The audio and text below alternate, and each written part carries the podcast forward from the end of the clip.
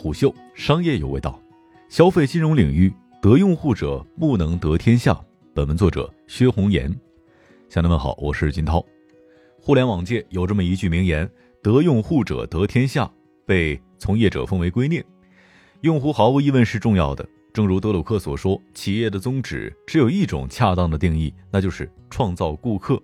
用户对任何企业来说都很重要，但互联网企业对用户的强调还要更深一层。相比传统企业为追求用户数量的快速增长，互联网企业愿意以前期的巨额亏损为代价。这种不成功变成人的打法，造就了很多增长奇迹，让互联网打法风行一时。但这两年，很多坐拥千万级用户的消费贷款平台却常常不堪一击。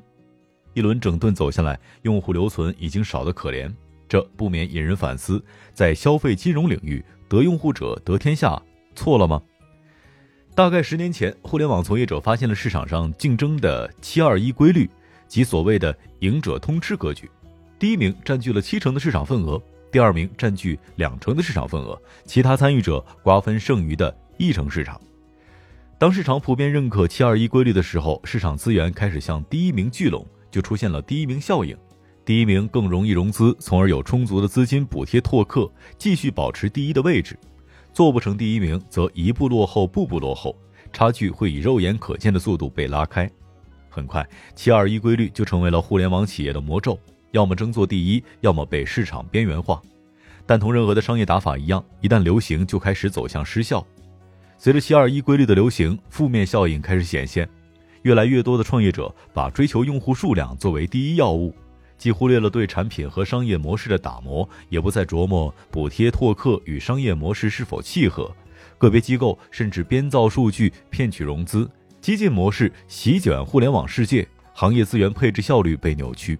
事后来看，激进模式在某些行业是可行的，前期越激进，后期越从容，最终形成“七二一”格局。在一些领域则被证明无效，激进者死于激进，耐心打磨产品的机构成为最后的赢家。也有个别的领域，整个行业赛道被市场证伪，留下了一地鸡毛。拿互联网金融领域举例，第三方支付领域形成了类似于“七二一”的双寡头市场格局。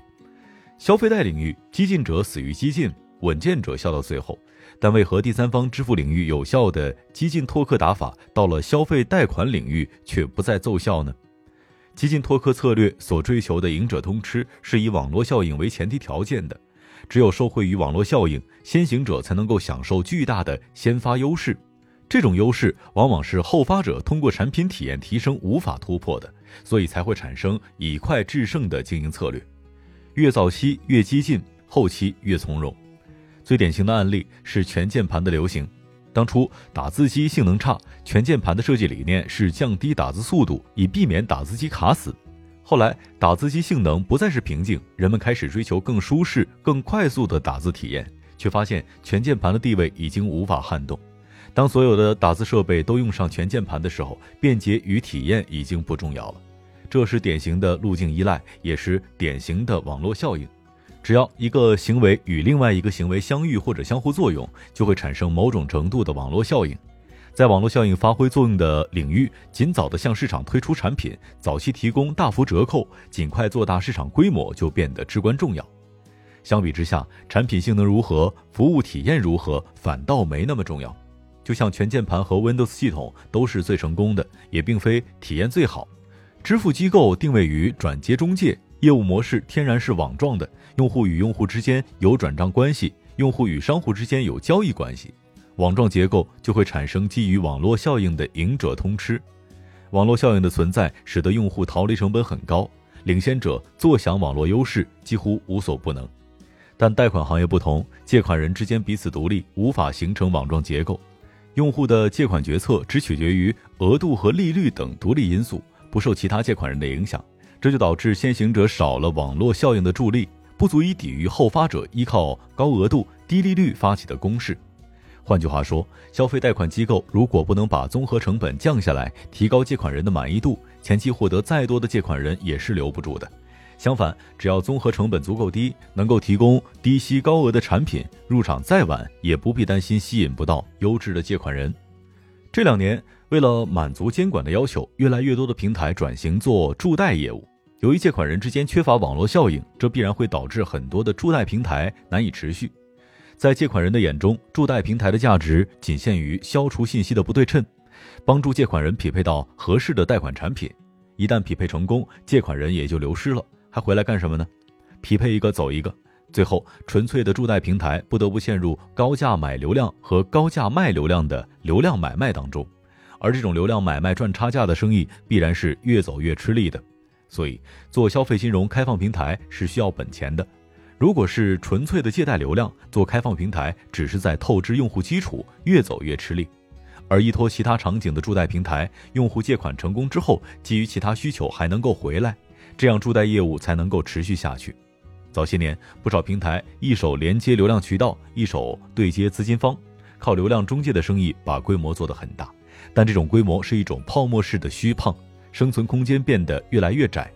今年以来，不少消费金融龙头的业绩出现大幅缩水，根源就在这儿。表面上是受疫情的影响，实际上是自身商业模式的局限。这也会导致这类机构的业绩再也不可能恢复到前期的高点，反而会像盛夏太阳下的雪糕，只会一点一点的融化。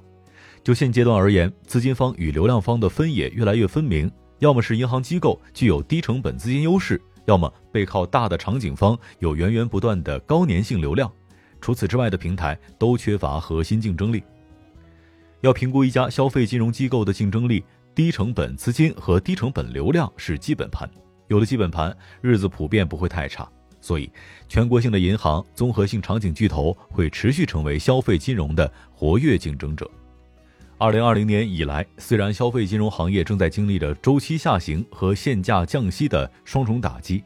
大的流量巨头以及全国性的银行机构依旧在加速布局消费金融牌照，原因也在于此。这类机构有基本盘的支撑，任何时候入局都不晚，内心有底气。但全国性银行和综合性巨头之间也要竞争，如何进一步评估这一类机构的综合优势呢？固然，我们可以接着比谁的资金成本更低，谁的风控能力更强，谁的流量更大，但意义已然不大。这个时候就要评估经营能力了。